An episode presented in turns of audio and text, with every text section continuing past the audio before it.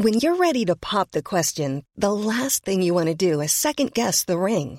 At Bluenile.com, you can design a one of a kind ring with the ease and convenience of shopping online. Choose your diamond and setting. When you find the one, you'll get it delivered right to your door. Go to Bluenile.com and use promo code LISTEN to get $50 off your purchase of $500 or more. That's code LISTEN at Bluenile.com for $50 off your purchase.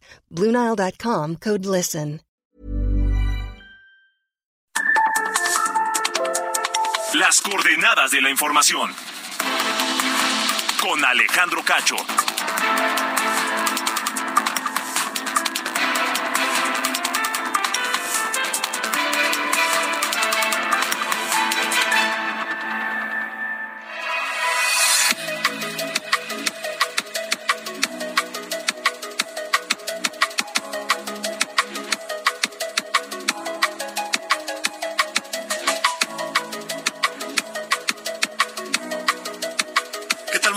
Son las ocho en punto, tiempo del centro de la República Mexicana. Ocho de la noche, momento de las coordenadas de la información a través de la cadena nacional de Heraldo Radio en toda la República Mexicana y también en los Estados Unidos a través de Now Media Radio.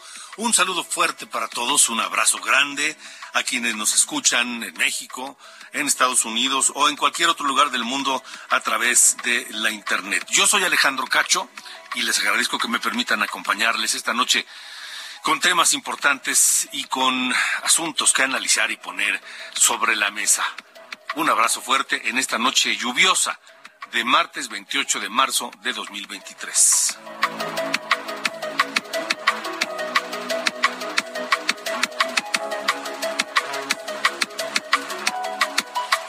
Bueno, tenemos que reportar que en este momento eh, se reporta un tiroteo intenso en Matamoros, Tamaulipas.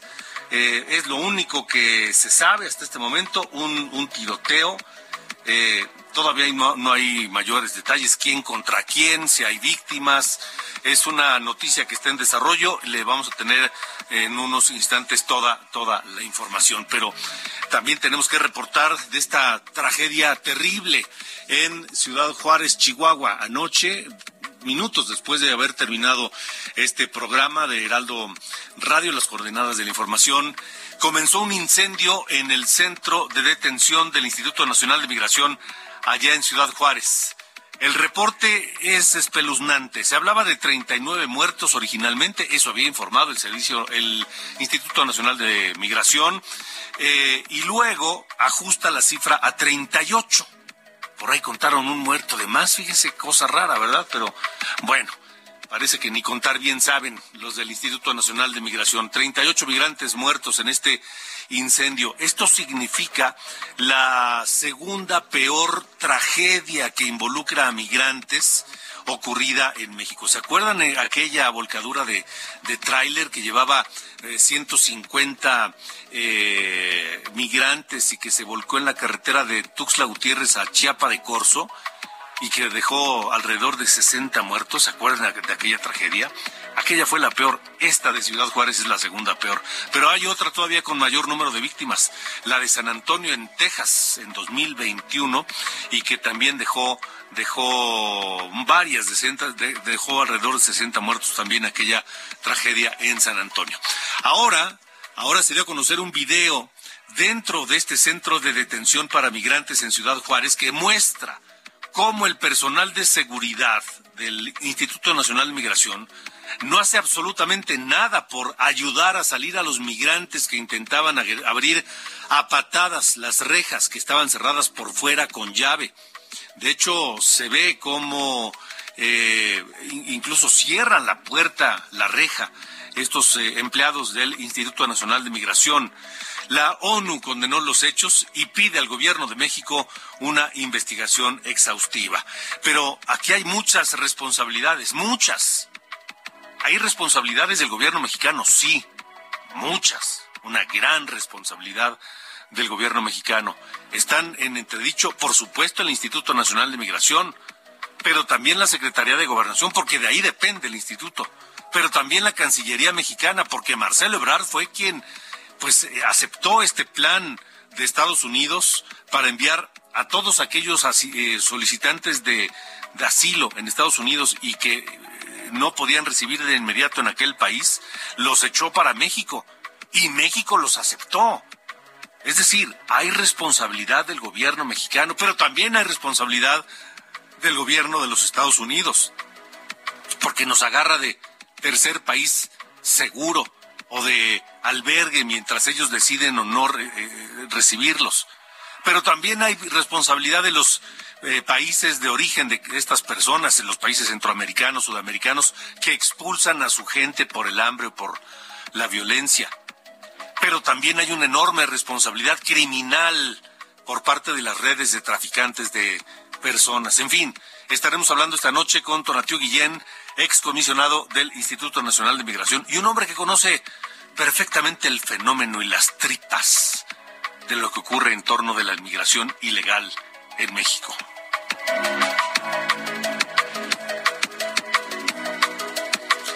Además, el gobierno de Estados Unidos planea enviar a México un ultimátum en las próximas semanas. ¿Por qué? Porque ya perdió la paciencia.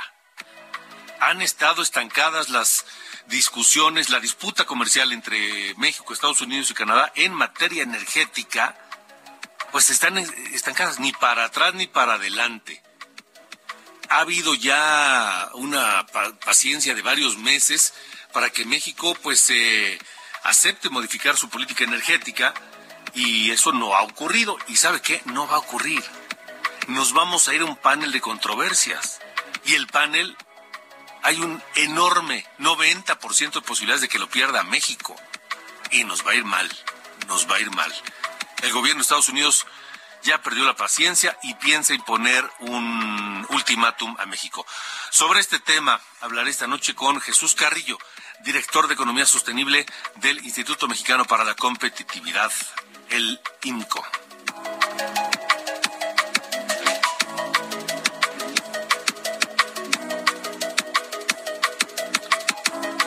Bueno, y otra vez, otra vez tenemos que agradecer a todos ustedes su confianza y su preferencia porque nuevamente en el mes de febrero el Heraldo de México continuó ocupando la primera posición del ranking de medios digitales, 16.7 millones de visitantes únicos. Esto equivale a una cobertura del 23.4% del alcance total de Internet, según cifras de Comscore.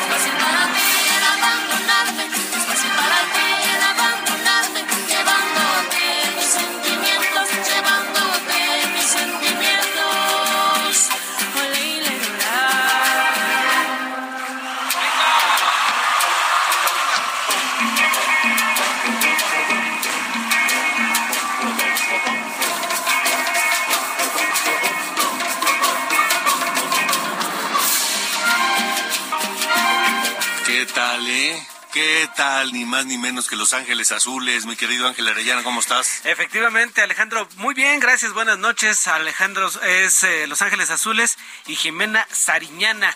Pero fíjate que contrasta, ahora sí que pues el gusto que da escucharla con pues la razón por la que estamos recordando hoy esta cantante. Fíjate que denunció que sus músicos y su equipo, así como su production manager, fueron golpeados y encerrados en los camerinos por varios sujetos allá en su presentación en la Feria Internacional del Caballo de Texcoco.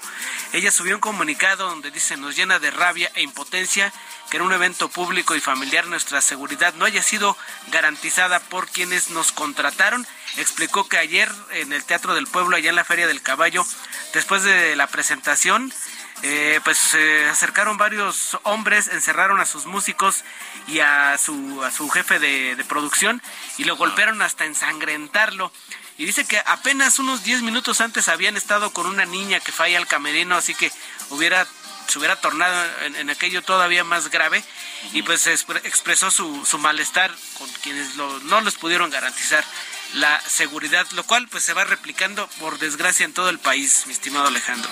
Esto fue en eh, esto le ocurrió a Jimena Sariñana. A Jimena Sariñana, a su equipo de músicos en la Feria Internacional del Caballo en los camerinos, ni siquiera fue a las afueras. Extraña, ¿no? Extraña y grave, sí, exactamente. ¿Alguna idea de quiénes fueron los atacantes? Pues no, solamente menciona que un grupo de hombres los, los, eh, los cercaron ahí, los acorralaron y esto, este, el comunicado breve se puede consultar en arroba Jimena Music, que es el Twitter de Jimena Sariñana. Ok. ¿Qué tal? Pues, a ver, a ver qué explicación tienen que dar los de la feria ahí de Texcoco, porque es un asunto muy delicado. Sí, no, no, es contra los invitados, nada, es contra los, el, equipo artístico, imagínate. Y más adelante Lady Gaga, Alejandro, para cambiarle ahí al, al ambiente, ¿sí? Me parece muy bien. Gracias. Gracias, Ángel. Cuando quieras, Iván.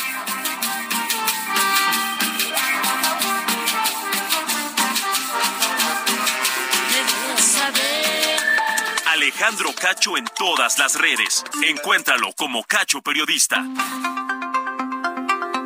Continuamos, son las 8 y 10 de la noche, tiempo del centro de la República Mexicana. Anoche terminábamos las coordenadas de la información, nos íbamos ya a descansar, como pues ocurre regularmente, cuando de pronto estalló este incendio que se convirtió en un hecho espantoso, horroroso, terrorífico. Yo creo que muchos de ustedes que me escuchan esta noche podrían coincidir que una de las peores muertes que puede haber es quemado o ahogado, asfixiado. Y eso le pasó a 38 migrantes centroamericanos y sudamericanos que estaban en este centro de detención del Instituto Nacional de Migración en Ciudad Juárez. Un centro de detención que se encuentra a escasos 100, 150 metros de la presidencia municipal de Juárez. Eh, y hay muchas preguntas sin contestar, muchas, muchas, sobre todo después de conocer un video el día de hoy del interior de este centro migratorio que muestra cómo las llamas comenzaban a extenderse y que mientras los migrantes intentaban abrir a patadas las rejas para huir del fuego y del humo y de la muerte, las rejas estaban cerradas con llave. En esta área de alojamiento de la estación migratoria en Ciudad Juárez. También en las imágenes se ve al personal de seguridad que no hace pues nada por ayudar a salir a estos migrantes. Esta mañana eh, el presidente López Obrador habló del tema y por supuesto pues no mencionó nada de esto que le acabo de decir y sí deslizó la, la, la versión de que fueron los propios migrantes quienes iniciaron el incendio. Así lo dijo López Obrador esta mañana. Bueno, algo pasa, no, no, no, no tenemos el, el audio del presidente, pero pues dijo a grandes rasgos que habían sido los propios eh, eh, migrantes quienes protestaron aparentemente porque les habían eh, hablado de la posibilidad de ser deportados y que en esa protesta habrían iniciado el incendio. La condena eh, fue inmediata a nivel nacional y a nivel internacional. En todo el mundo se habla de, lo ocurrido allá en Ciudad Juárez. Ya tenemos el audio de López Obrador. Esto tuvo que ver con eh, una protesta que ellos iniciaron a partir, suponemos, de que eh, se enteraron de que iban a ser eh, deportados, movilizados y eh, como protesta en la puerta del albergue pusieron colchonetas del albergue y les prendieron fuego y no imaginaron de que esto iba a causar esta terrible desgracia. me parece que incluso el presidente pues victimiza a las víctimas eh, de manera muy eh, apresurada, por decirlo menos. Tonatiu Guillén es excomisionado o fue comisionado del Instituto Nacional de Migración. Está esta noche con nosotros. Es un hombre que conoce este fenómeno migratorio pues desde adentro. Tonatiu, gracias por estar con nosotros. Buenas noches. ¿Qué tal Alejandro? Muy buenas noches y gracias por invitarme. Terrible esto que ocurrió en Juárez, ¿no? Pues una tragedia que está en línea, Alejandro, con lo que hemos hecho de política migratoria. Unos años nos hemos eh, endurecido. La política migratoria se militarizó, eh, se hizo incluso la ley de la Guardia Nacional tiene disposiciones para que la Guardia sea un actor de control migratorio. Eh, se militariza el Instituto Nacional de Migración. Y, y, en general se crea todo un ámbito institucional pues muy severo como nunca lo habíamos tenido en México para el control de los flujos migrantes. Y por el otro lado un, una,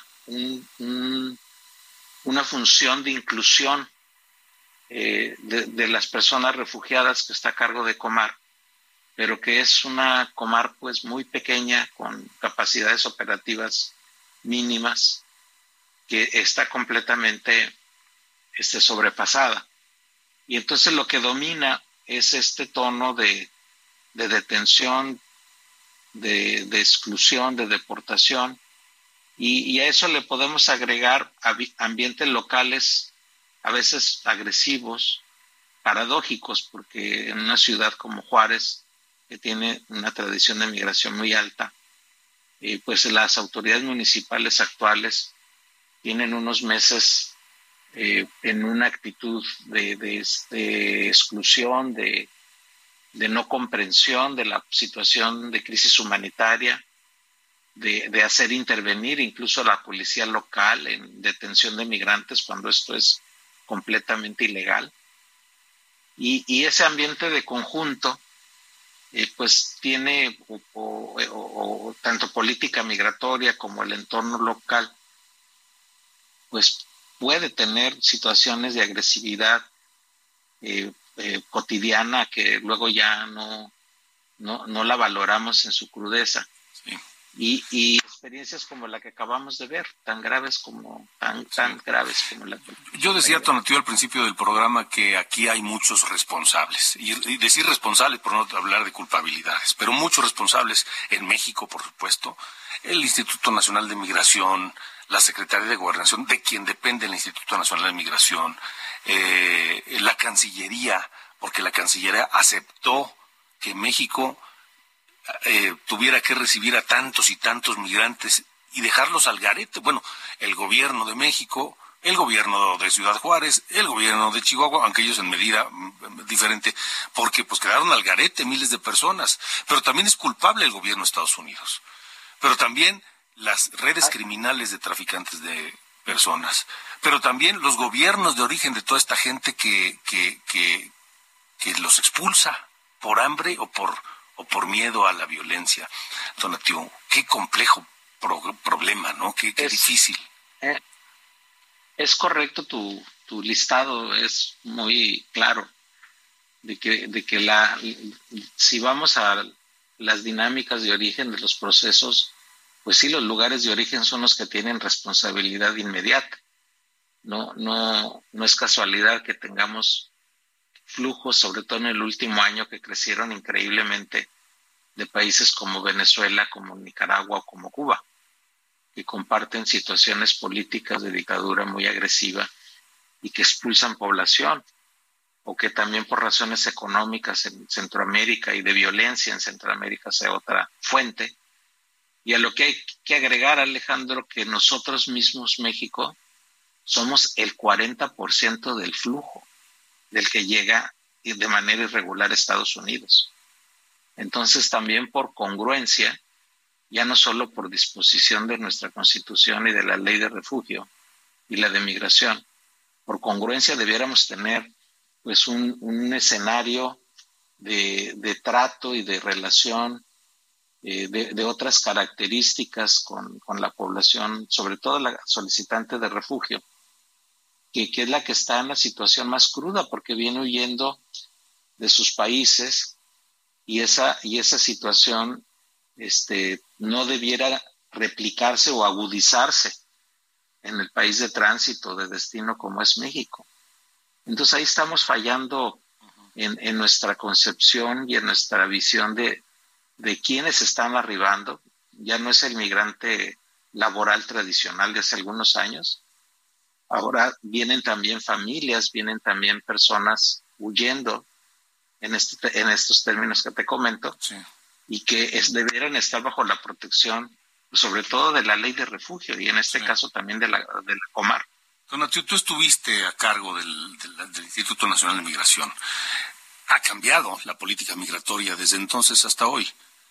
¿Qué es lo que primero que habría que modificar? ¿Qué es la, ¿Por dónde empezar? ¿Qué es lo que está, qué es lo que más urge corregir en la migración en México o en la política migratoria mexicana?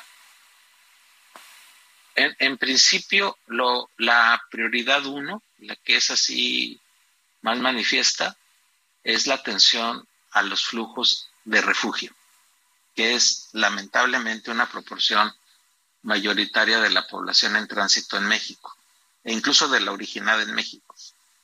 Y esto significa eh, tener primero eh, un, marco jurídico e institucional que no le significa amenaza, que no les signifique estar obligados a vivir en condiciones clandestinas, que no les signifique estar este, siempre pendientes de que los va a atrapar la, migración mexicana o la Guardia Nacional y los va a llevar a lugares como las estaciones migratorias o los va a regresar a la frontera sur.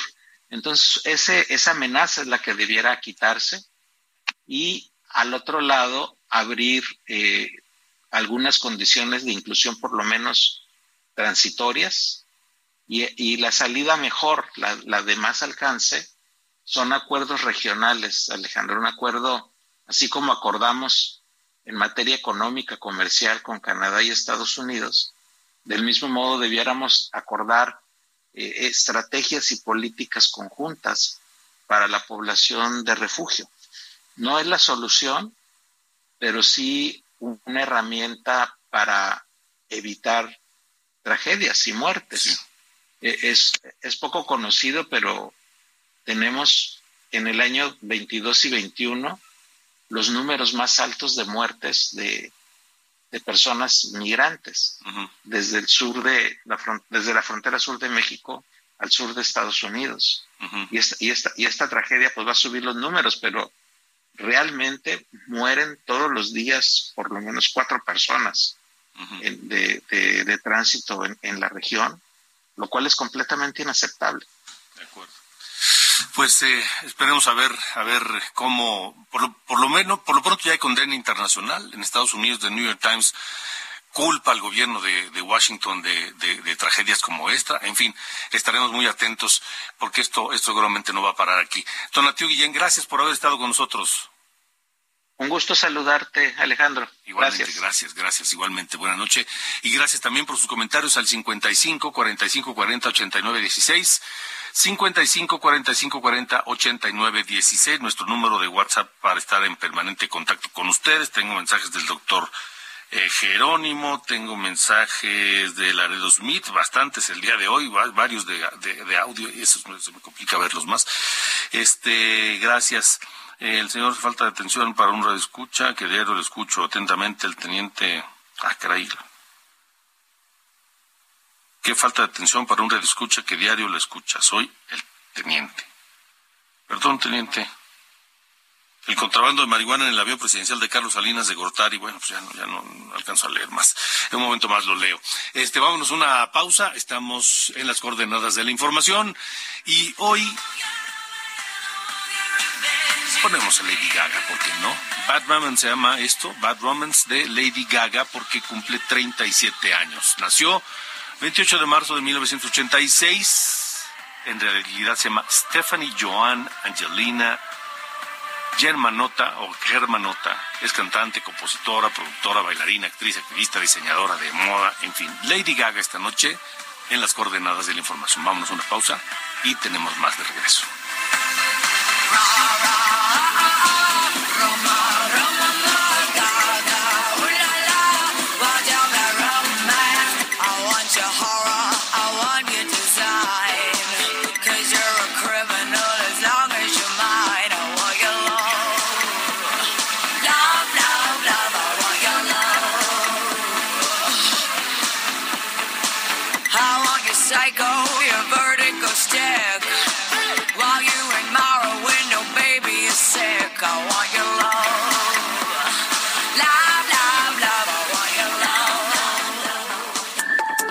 Alejandro Cacho en todas las redes. Encuéntralo como Cacho Periodista. Las coordenadas de la información. Con Alejandro Cacho. Las coordenadas de la información. Con Alejandro Cacho. It's that time of the year. Your vacation is coming up. You can already hear the beach waves, feel the warm breeze, relax, and think about work. You really, really want it all to work out while you're away. Monday.com gives you and the team that peace of mind. When all work is on one platform and everyone's in sync, things just flow wherever you are. Tap the banner to go to Monday.com.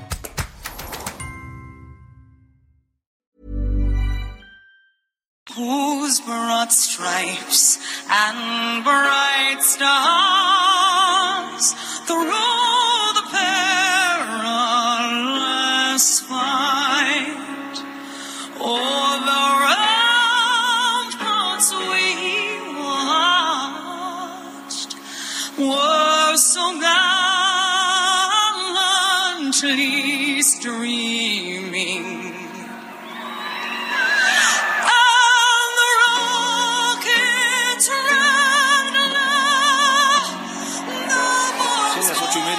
noche, tiempo del centro de la República Mexicana. Escuchamos a Lady Gaga, hoy es su cumpleaños.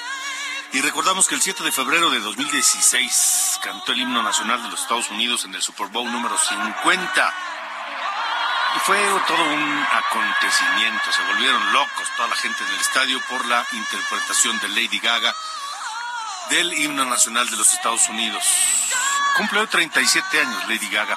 Y por cierto, yo sé que las comparaciones no caben y a lo mejor me voy a ver todo completamente fuera de lugar, pero nada que ver con, con la interpretación del himno de Estados Unidos que hizo Jaime Camil hace unos días, qué bárbaro, el fin de semana, en una carrera de NASCAR en, en, en Austin, Texas. Le fue muy mal, porque además de que no lo canta bien, porque Jaime Camil no es precisamente un buen cantante, este se le olvidó la letra, lo cantó mal, se salió de tono, en fin, muchas críticas. Pero bueno, hoy escuchamos a Lady.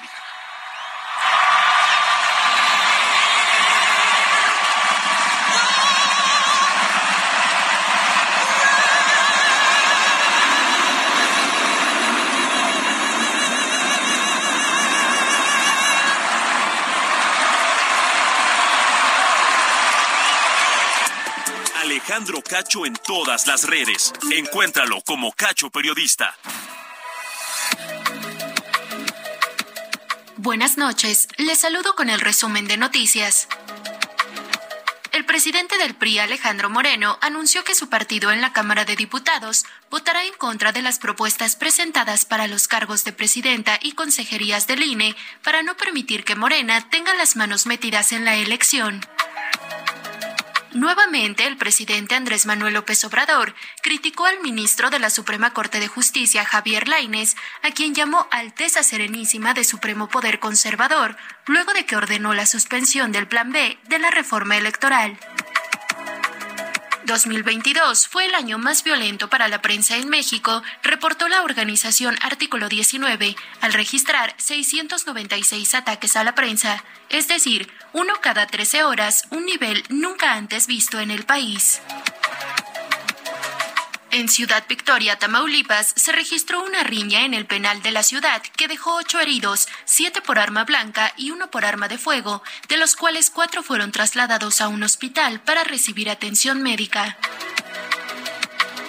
El secretario de Seguridad Nacional de Estados Unidos, Alejandro Mayorkas, coincidió con el secretario de Estado norteamericano, Anthony Blinken, en que algunas partes del territorio mexicano están dominadas por cárteles de la droga. Ovidio Guzmán, hijo de Joaquín El Chapo Guzmán, obtuvo una suspensión provisional para frenar su extradición a Estados Unidos, donde es señalado por tráfico de drogas. Autoridades de Nashville, Tennessee, en Estados Unidos, difundieron hoy un video en el que se ve cómo policías abatieron a la mujer que inició el tiroteo de ayer en una primaria donde asesinó a tres niños y a tres maestras. Finalmente, en el Valle de México inició el proyecto de bombardeo de nubes con la finalidad de llenar las presas del sistema Cutzamala que se encuentran por debajo de los niveles registrados años pasados. Yo soy Diana Bautista y estas fueron las noticias. Muy buenas noches. Las coordenadas de la información. Con Alejandro Cacho.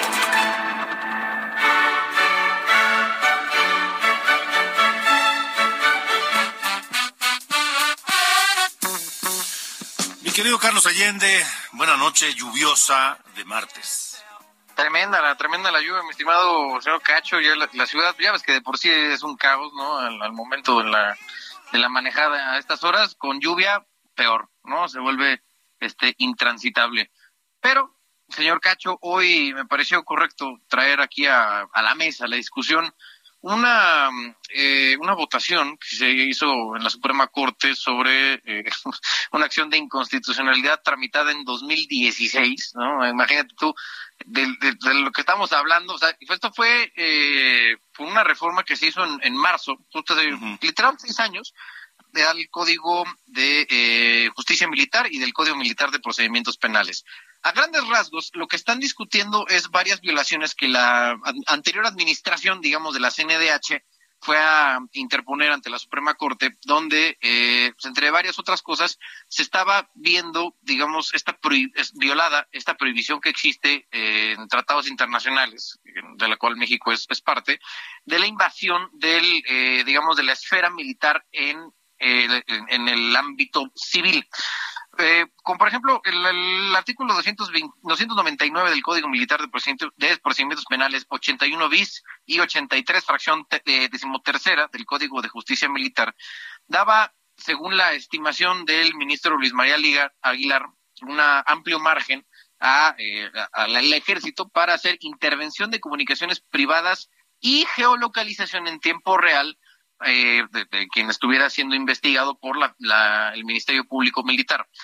El problema es que la redacción del artículo no decía eh, sobre qué materia se podía hacer ese tipo de intervenciones, ni sobre a quién o a quiénes se pueden llevar a cabo, y eso podría ser eh, una, una puerta que se podría abrir al uso arbitrario de eh, la autoridad ministerial militar, porque podía pedir la intervención a cualquier tipo de celular y no, sola, no únicamente al personal militar de la Sedena, la eh, Fuerza Aérea Mexicana o incluso de la eh, Marina.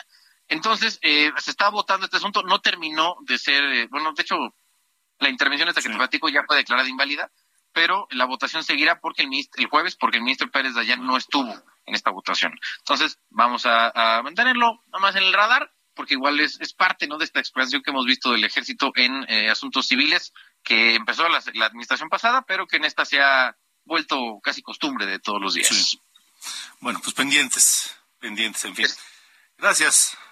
Bueno, fuerte abrazo. Abrazo, adiós.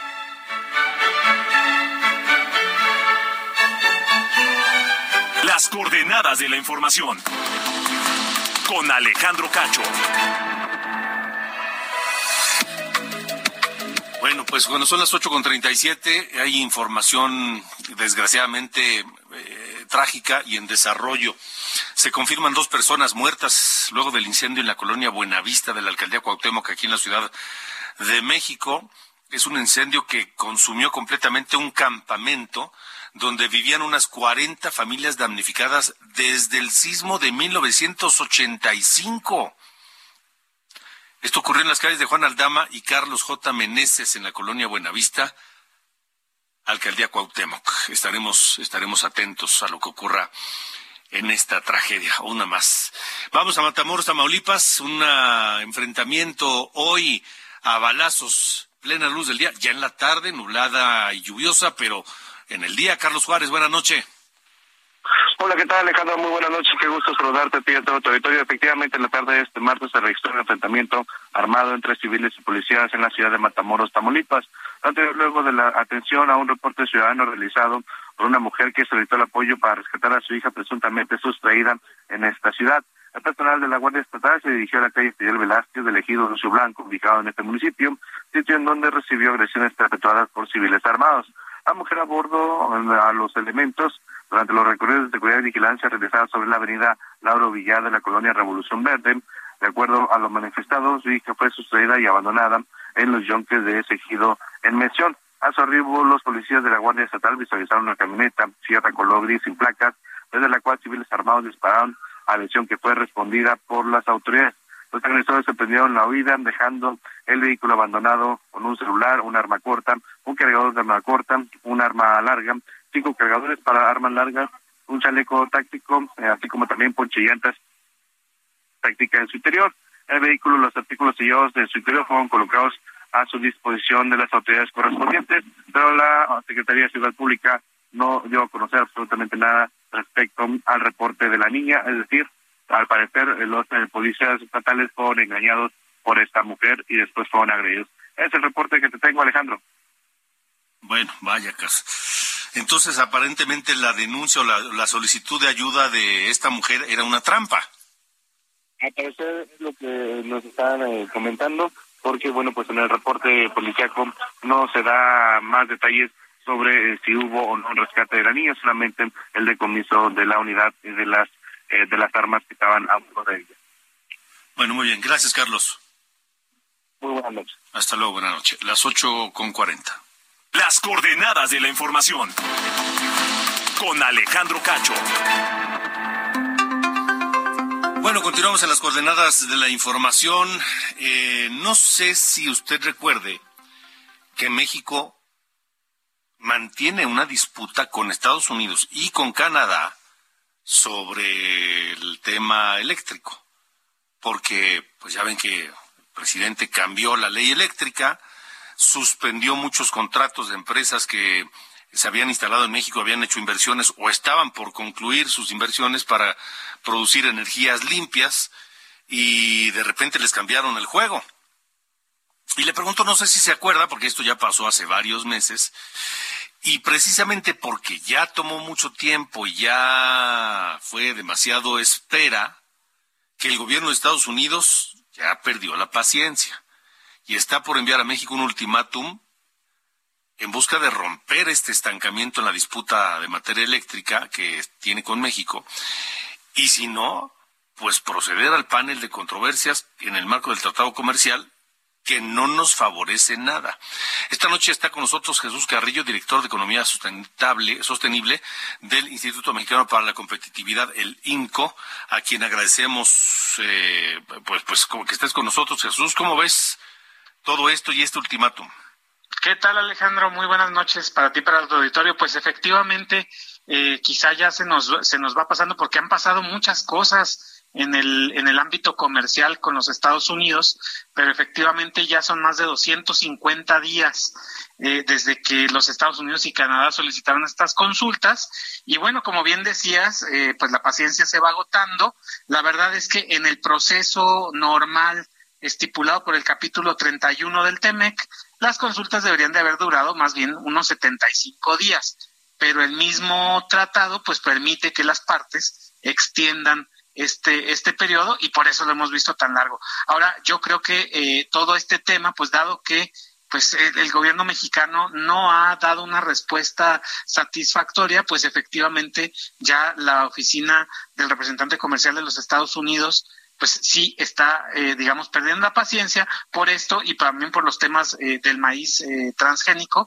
Y, y, yo creo que pues es importante recordar que además de esto que comentabas de, las disputas por el sector eléctrico, también hay una queja porque ha habido rechazo de nuevos permisos de, de almacenamiento de petrolíferos y restricciones de operación en estaciones de servicio e importación de combustibles también por parte de la CRE, la Comisión Reguladora de Energía y de la Secretaría de Energía. Entonces me parece que es bien importante porque eh, pues es, es un asunto que eh, está mermando la confianza en nuestro país y que esto de irse a un panel, pues definitivamente enrarecería más el clima con nuestros socios comerciales más importantes, Alejandro.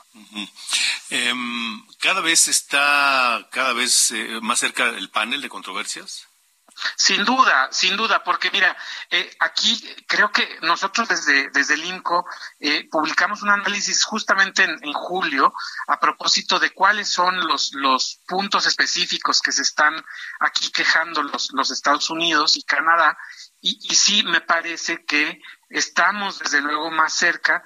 Además, Alejandro, creo que eh, digo, estas son especulaciones, ¿verdad? Pero finalmente una cosa que se va agotando es la paciencia.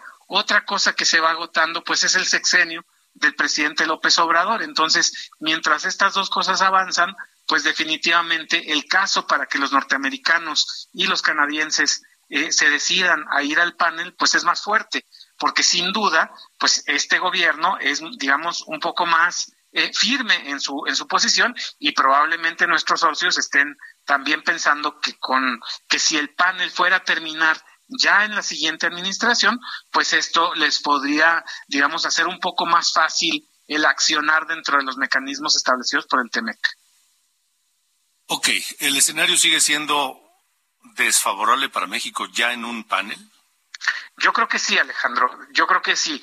Desde luego, pues sin duda, para eso existe, ¿verdad? El panel para que se, se instale con especialistas propuestos por los tres países y para que, digamos, deliberen con respecto de las pruebas que se, que se presentan. Pero a mí me parece que es muy claro y que el presidente mismo y que las secretarías, tanto de Economía como de Energía, pues han reconocido que sí se le está dando un trato preferencial a la CFE y a Pemex, a las empresas estatales, que sí hay también un trato eh, eh, diferente de acceso a mercados que, digamos, eh, va en, en, en, detrimento de las empresas eh, estadounidenses y canadienses, sí hay un veto a la regulación en términos de inversión, es decir, que están eh, afectando intereses de inversiones que están realizándose o que se van a realizar entonces, sí me parece que hay un caso bastante fuerte.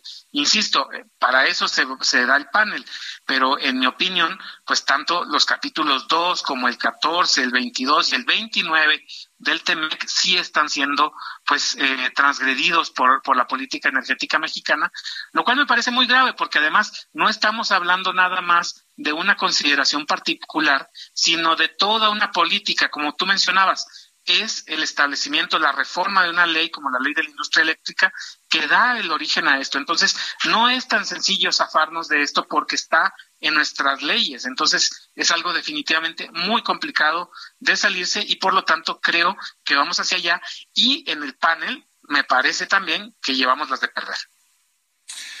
Eh, la, la, la, la posición de México parece inamovible, es decir, ha sido a ver quién se cansa primero, pero, pero, pero una apuesta demasiado alta, ¿no? Ha sido, ha sido quien se cansa primero y además me parece, eh, Alejandro, que hacia el público también se ha manejado simplemente como, pues no, México es soberano y el capítulo 8 del TEMEC establece que México tiene la posesión de su sector energético cuando ese capítulo 8 pues solo se refiere a la, a la, a la propiedad de los hidrocarburos en el subsuelo. Entonces, sí me parece que también en este sentido lo, los mensajes han sido muy equívocos, sobre uh -huh. todo por parte de la Secretaría de Economía, y en ese sentido, pues creo que más todavía se, se, se frenan las comunicaciones con las contrapartes norteamericanas sí. y canadienses. México no puede decir que no sabía lo que estaba firmando. Es decir, el gobierno de López Obrador no puede decir que fue una herencia de Peña Nieto y que no sabía lo que estaba firmando, ¿no? No solo puede no solo no puede decir eso porque digamos eh, desde luego se firmó y se y entró en vigencia ya en este en este sexenio pero creo que también es importante señalar que el, el, el Congreso de la Unión mediante el Senado pues también avaló la existencia y la entrada en vigor entonces sí me parece que pues abiertamente de pronto se cambió de opinión eh, y, y, esto pues tiene consecuencias y hay que Correcto. atenernos a ellas. Así como ganamos otro panel, pues ahora nos estamos llevando las de perro. Muy bien, estaremos atentos. Jesús Carrillo, gracias por haber estado aquí. Gracias a ti, Alejandro. Muy buenas noches, buenas noches. y hasta pronto. Hasta luego. 8.48. Las coordenadas de la información. Con Alejandro Cacho. Vamos con Elia Castillo, que tiene finalmente el reporte sobre la renuncia del mundo Jacobo Molina a su cargo en el INE. Elia, buenas noches. Muy buenas noches, Alejandro. Te saludo con mucho gusto a ti al auditorio. Bueno, pues así es. Mundo Jacobo Molina renunció esta tarde a la Secretaría Ejecutiva del Instituto Nacional Electoral debido a los ataques y mentiras en su contra que tras calificar de falsa señaló que su imagen se ha politizado y esto dijo no conviene al órgano electoral. Por ello presentó su renuncia con carácter de irrevocable y continuará en su cargo hasta el próximo 3 de abril, justamente el mismo día que el consejero presidente Lorenzo Córdoba concluye su periodo al frente del Instituto Nacional Electoral. Pero escuchemos parte de lo que comentó durante esta conferencia de prensa súbita y pues que fue fue una sorpresa imprevista. Escuchemos. Me voy por, eh, insisto, Erika, porque a la persona que en este momento ocupa la Secretaría, Edmundo Jacobo Molina, se le ha politizado y no conviene en el diseño institucional que quien lo ocupe tenga este, ese señalamiento y esa visibilidad pública. Necesitamos otra vez un secretario que creo que como jugué mi papel en 14 años, un poquito más, este, eh, tenga el blindaje adecuado del trabajo técnico y no el cuestionamiento político.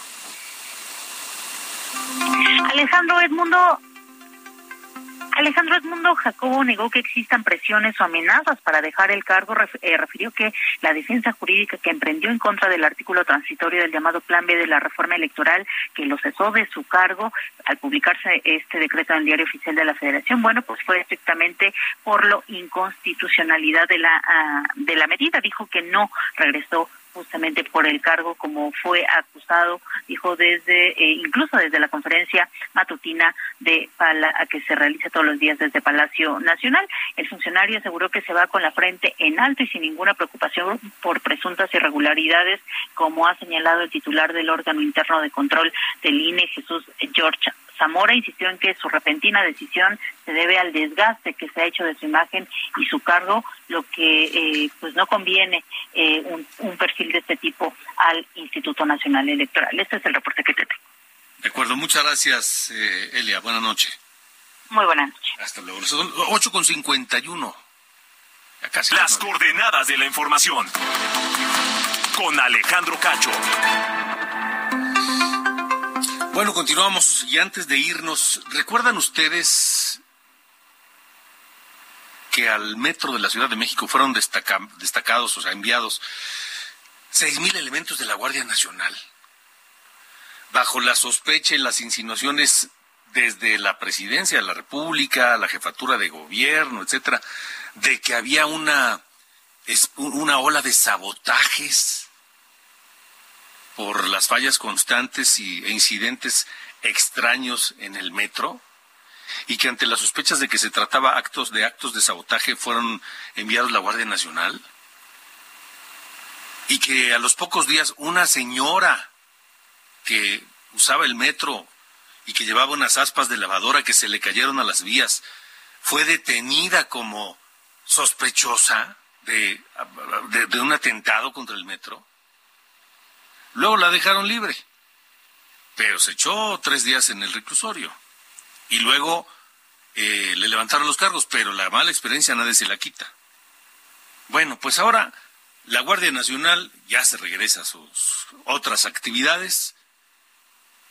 Y yo me pregunto, ¿y, lo, y el sabotaje? ¿Y las investigaciones? ¿De qué sirvió que estuviera la Guardia Nacional tanto tiempo en el metro? En fin, vamos contigo, Frida Valencia. Buenas noches. ¿Qué tal Alejandro? Te saludo con muchísimo, muchísimo gusto y hoy te comento que a poco más de dos meses de la llegada de la Guardia Nacional a las estaciones del metro de la Ciudad de México, la jefa de gobierno capitalino, Claudia Sheinbaum Pardo, anunció el retiro de los elementos de sus actividades dentro del sistema de transporte colectivo. En conferencia de prensa, la mandataria capitalina reconoció que los delitos como el robo de cable han disminuido considerablemente, por lo que ya no es necesario contar con tanta presencia de los elementos de la Guardia Nacional. Sheinbaum Pardo explicó que ya ha comenzado el retiro de algunos elementos, no obstante, aún serán más los que abandonarán sus tareas en el metro y en su lugar quedarán elementos de la policía bancaria y auxiliar. Cabe destacar que la Guardia Nacional inició sus labores en el metro el 12 de enero de 2023, por lo que permanecieron poco más de un mes en el sitio. Su despliegue se dio cinco días después del choque que ocurrió en la línea 3, que recorre de Indios Verdes a Universidad, donde Yaretsi, una joven de 18 años, murió y otras 106 personas resultaron lesionadas. De acuerdo con las autoridades, dicho accidente fue producto del robo de cable y la supuesta negligencia del conductor del tren, mismo que ya atraviesa un proceso legal por el hecho. Sin embargo, aunque la mandataria capitalina agradeció la labor de los elementos de seguridad y su aportación con las labores en el sistema de transporte, reconoció que su presencia ya no es tan necesaria como antes, pues los accidentes por el robo del material han disminuido considerablemente, por lo que los elementos de seguridad pueden ocuparse en atender otro tipo de delitos. Hasta aquí mi reporte, Alejandro, regresa contigo. También por habernos acompañado. Hoy es cumpleaños de Lady Gaga. Cumple, cumple 37 años. Nació en Nueva York el 28 de marzo de 1986. Y escuchamos uno de sus primeros éxitos. Alejandro. Con eso nos vamos. Gracias. Pásela bien. Hasta mañana.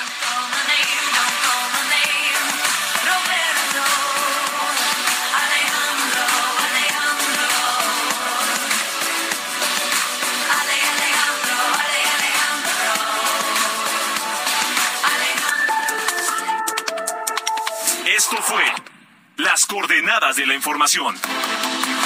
Con Alejandro Cacho.